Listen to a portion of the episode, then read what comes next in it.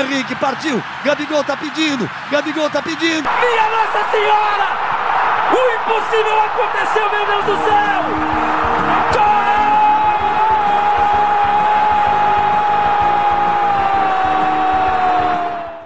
Fala rapaziada nos acréscimos, estamos de volta com os podcasts e hoje é para falar de um assunto importante: os favoritos para o título do Brasileirão. Já passamos aí do segundo turno, né? E tem oito times que vêm forte na disputa. São eles o Atlético Mineiro, São Paulo, Flamengo, Internacional, Palmeiras, Santos, Grêmio e Fluminense. E vamos começar falando do atual líder, que é o Atlético, do Atlético Mineiro. E aí, Giovana? Giovana vai estar comigo hoje aí no podcast. O que, que você acha que o Atlético Mineiro pode conquistar nesse campeonato? Ah, eu acho que o Atlético começou bem o campeonato, né? Empolgado, todo mundo que ele vinha para a conquista do bi. Ele teve um momento ali que ele começou a perder uns pontos tranquilos, né? A gente viu dar uma alguns deslizes, talvez, começou a gerar umas dúvidas, mas eu acho que embalado tá no momento, né, na liderança eu acho que ele consegue aí se manter na briga pelo título até o final e provavelmente cravar uma vaga na Libertadores, né? Eu também acho que o Atlético é forte demais na briga pelo título, até porque só joga o Brasileirão, né? Isso faz uma diferença tremenda. Não tem jogo toda hora, então pode ter mais treino, pode focar em uma só competição. Sem contar um time muito bom que o Atlético tem, né? Na zaga ali, o Júnior Alonso, ótimo zagueiro o Guilherme Arana, que para mim é o melhor lateral esquerdo do país.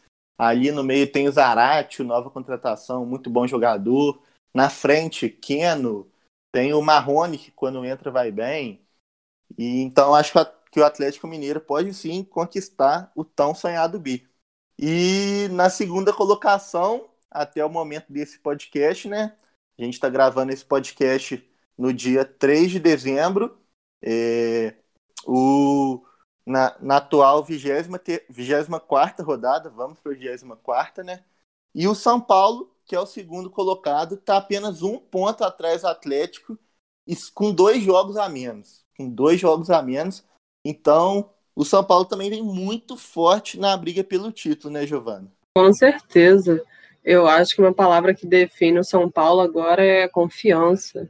Depois dessa, desses jogos difíceis que teve, contra adversários diretos e com também a classificação na Copa do Brasil contra o Flamengo, que também está disputando aí esse título do Brasileirão. Isso empolga o time, está contando com a fase brilhante do Luciano, né? Que não estava rendendo no Grêmio, que se esperava dele, chega no São Paulo com o Diniz e acaba mostrando todo o futebol que ele tem. E do jovem artilheiro Brenner, né? Que está fazendo também um belíssimo campeonato. E o São Paulo está em 2020 com uma cara nova. O que, que você acha do dinizismo? Ah, Diniz, eu, eu, gosto muito dele. Tem muita gente que critica, né, aquela saída de bola ali, que ele gosta de fazer arriscada. Mas se for ver, o time dele chuta o tempo inteiro a gol. Ele tem uma facilidade muito grande de fazer o time dele chegar até o gol adversário. E eu concordo com você. São Paulo está com dois jogos a menos e está um pontinho só do Atlético. O Brenner, o Luciano vem jogando muito bem. O Daniel Alves reencontrando seu futebol. O Thiago Volpe, que é um dos melhores goleiros do Brasil. Então, eu acho que o São Paulo pode ganhar pelo menos um dos títulos desse ano, ou Copa do Brasil ou Brasileirão. E, Brasileirão eu fico meio na dúvida, né? Porque o São Paulo é muito instável, uma hora tá jogando muito, outra hora perde jogando muito mal. Mas realmente São Paulo vem forte porque tá com dois jogos a menos. Então, um pontinho aí que ganha nesses dois jogos que está atrasado e já encosta no Atlético Mineiro. Então, realmente São Paulo vem muito forte. E são dois jogos contra adversários é, relativamente fáceis, né? Mais tranquilos, que é o Goiás e o Botafogo os jogos aí que o São Paulo pode conseguir pontos importantes para não só ultrapassar os concorrentes para pegar a liderança, mas também para abrir vantagem. Realmente, falando desses times da zona de rebaixamento. Depois a gente tem que fazer o um podcast falando, hein, Giovana? Mas vamos continuar aí nos candidatos ao título. Em terceiro lugar, atualmente, na, no momento da gravação desse podcast, está o Flamengo, que foi eliminado da Copa do Brasil pelo São Paulo, foi eliminado da Libertadores pelo Racing e agora só tem o brasileiro. Só tem um brasileiro com esse timaço que é o Flamengo, que a gente já sabe, que a gente viu conquistando a Libertadores da América no passado. O Flamengo vem forte, Giovanni? Vem, com certeza, Davi. E isso é muito importante, você falou das eliminações, eu acho que ele, junto com o Atlético, com só o brasileiro para disputar, isso faz uma grande diferença. É menos viagem, menos desgaste, o time pode focar naquele objetivo com maior prioridade né, possível. E como você falou, tem um timaço que a gente viu brilhar no passado, manteve muitas peças, né, peças fundamentais assim, nesse elenco para 2020. Teve esses problemas todos ao longo do ano, com mudança de treinador, Rogério Senna chegando agora, também ainda não conseguindo encontrar a cara do time que ele quer, o Flamengo que ele quer. Mas tem no elenco o Everton Ribeiro, que estava numa fase, que está numa fase excelente, né? Foi coroado até com a chance na seleção e pode mostrar todo o talento que mostrou no passado. Basta acertar esses detalhes para superar os adversários direto ali daquele G4. Realmente, o Flamengo tem o melhor elenco do Brasil disparado, né? Everton Ribeiro, Arrascaeta, Gabigol, até o, os que são criticados como o Vitinho, eu acho ele um bom jogador. O problema é a zaga, né? Não, a zaga não vem bem, Rodrigo caiu aí voltando de lesão, mas mesmo assim o seu companheiro ali não está definido, né? O Gustavo Henrique, o Léo Pereira vem falhando muito.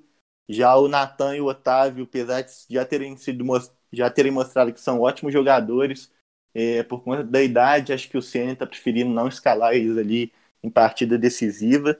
Mas vamos ver, o Flamengo não dá para duvidar dele. Como a gente viu ano passado, em cinco minutos, o Flamengo ganhou uma Libertadores. Com esse elenco, com o Ceni que é um bom treinador, acho que o Flamengo vem muito forte nessa disputa.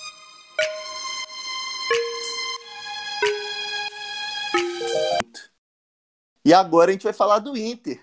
O Inter que, se a gente fosse fazer esse podcast antes da chegada do Abel Braga, eu travaria o Inter como possível campeão.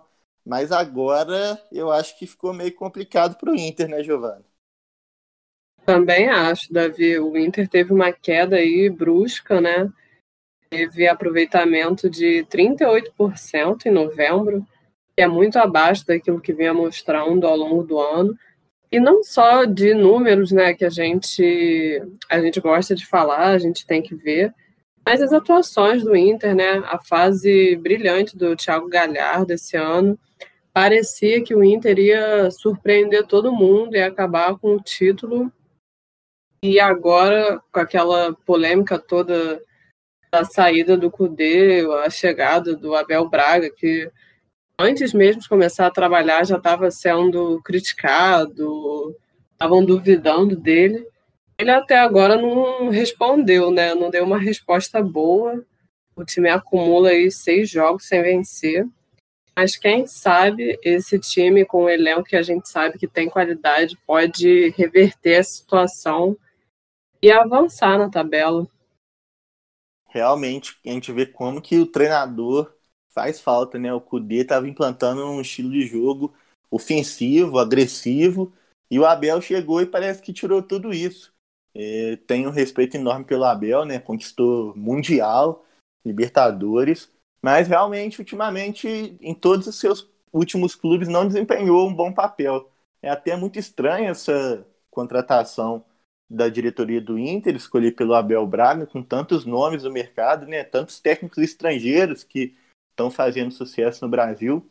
Então, acho que o Inter aí pode pegar uma Libertadores, mas título eu acho que ficou difícil. E falando em técnico estrangeiro agora, um time que começou mal o campeonato com Vanderlei Luxemburgo, agora já está colado aí no G4 com o mesmo número de pontos que o Inter, é o Palmeiras. Palmeiras já está classificado para as quartas de final da Libertadores, para a semifinal da Copa do Brasil e está crescendo no Brasileirão. Você acha que dá para pensar em um título para o Palmeiras, Giovana? Ah, não descarto, não. O Palmeiras está empolgadaço com o novo técnico, acumulando resultados positivos. Acho também que essa toda essa questão de jogar três competições importantes, né, o Brasileirão, a Copa do Brasil, a Libertadores, vai ter um peso, vai cobrar a conta em algum momento. Esse, por mais que o Palmeiras tenha um banco com talento, né, você tem um time assim, tem dois times bons, você pega esse tipo de desgaste, esse tipo de comprometimento com todas essas competições em algum momento aquilo ali vai pesar. Os palmeirenses esperam que não, né, Davi? Mas eu acho que tem um, um time bem, bem formado, agora com a cara do novo treinador. Eu acho que se não agora conquistar algum título, o futuro é bem brilhante. Eu acho que no Brasileirão fica um pouquinho difícil para o Palmeiras até por estar tá disputando a, a, Copa do Brasil, a Libertadores. Acho que no Brasileirão o Palmeiras vai ficar aí nessa posição que ele está mesmo. Quarto, quinto, sexto, por aí. Acho que título fica difícil. Mas o que você falou é verdade. O Abel Ferreira conseguiu recuperar jogadores que já é, que a torcida já pediu dispensa. Que é o caso do Lucas Lima, que desde que chegou ao Palmeiras não mostrou para o que veio. Mas a partir do momento que o Abel Ferreira começou a comandar o time, Lucas Lima tá voando. É, Gustavo Scarpa, a mesma coisa. Rafael Veiga tá fazendo muito gol. E sem falar dos, dos crias da base, né? O Palmeiras, ultimamente, recentemente, vem com um projeto incrível da base. Patrick de Paulo fazendo gol, jogando muito. Gabriel Menino, que já foi para a seleção. O Gabriel Veron, que é o, o jogador mais caro do atual futebol brasileiro fazendo gol, dando assistência. Então, acho que o Palmeiras vem muito forte para as Copas, para a Copa do Brasil e para a Libertadores. Pegou até um mata-mata fácil em ambos, né? Se for considerar os principais principais clubes favoritos. Então, acho que, que o Palmeiras não, não devia focar tanto assim no brasileiro, por já estar disputando outras Copas e talvez ser mais fácil de chegar. E outro também que está disputando a Libertadores é o Santos, né? O Santos que com um monte de problema de diretoria e tal, mas o Cuca, famoso Cuca Ball, tá dando certo. Outro, Santos já está na, nas quartas de final da Libertadores e está na sexta colocação do Campeonato Brasileiro, com o mesmo número de pontos do Palmeiras e do Inter, 37. E o Inter já está no G4. Será que dá para o Santos, Giovana, com essa ótima fase do Marinho e companhia? Não sei. Acho que o Santos ele vem para disputar talvez não o título, mas uma vaga né, nessa na próxima edição da Libertadores, uma pré-Libertadores, quem sabe. Comandado pelo Marinho mesmo, está brilhando, né? Está sendo decisivo. E o próximo jogo do Santos é contra o Palmeiras, né? Clássico, tudo pode acontecer. Pode até cravar a vaga no, no G4, tanto Santos quanto Palmeiras, né? Porque eles estão empatados. Mas não sei. Acho que de todos que a gente falou até agora, o Santos me parece o mais instável, assim, tem uma oscilação grande, até por perder uns pontos assim importantes no momento que precisava mostrar mesmo, sabe, que estava determinado a brigar por coisa maior mas continua lá em cima, né, disputando essas vagas importantes, quem sabe. Eu concordo com você, Giovana. Se for para falar um desses aqui que eu acho que não briga pelo título de jeito nenhum é o Santos. Tem o Marinho, tem o Soteudo, o Lucas Veríssimo ali atrás são bons jogadores, mas só também. Você não consegue falar outro grande destaque, outro ótimo jogador. Eu acho que o bom momento do Santos na Libertadores e no Campeonato Brasileiro deve-se muito ao Cuca. Cuca é um excelente treinador, por onde passa, consegue chegar competitivo em todas as competições, é impressionante. Mas eu acho que o Santos também vai ficar mais ou menos aonde está, sexto, igual você falou, uma classificação para pré-Libertadores. Mas título eu acho que está bem distante para o Santos. E agora outro time que está aí com 37 pontos também, né? São quatro times com 37 pontos, o Internacional, o Palmeiras, o Santos e agora o Grêmio. Grêmio que começou muito mal o Campeonato Brasileiro. Tinha torcedor do Grêmio pedindo fora Renato. Lembrar aí que o Renato está desde 2016 no cargo, já ganhou Libertadores, Campeonato Gaúcho e agora está em três competições também, junto com o Palmeiras. É o único time que está nas três competições: Libertadores, Copa do Brasil e Brasileirão. Você acha que dá para o Grêmio do Brasileirão ainda, Giovana? Eu acho que não, honestamente, mas não sei se os times de cima começarem a tropeçar, contando que eles têm aí disputas agora, partidas contra adversários diretos. Quem sabe o Grêmio não consegue avançar mais na tabela. Está num momento assim surpreendente, né, na real. 14 jogos de invencibilidade. E nos últimos confrontos de 2020, pega adversários que ou estão na zona de rebaixamento ou estão próximos, né? Como Vasco, Goiás, Sport e o Atlético Goianiense. Conta aí com o Renato Gaúcho provando todo mundo que ele continua sendo um bom treinador ou um cara de muita sorte.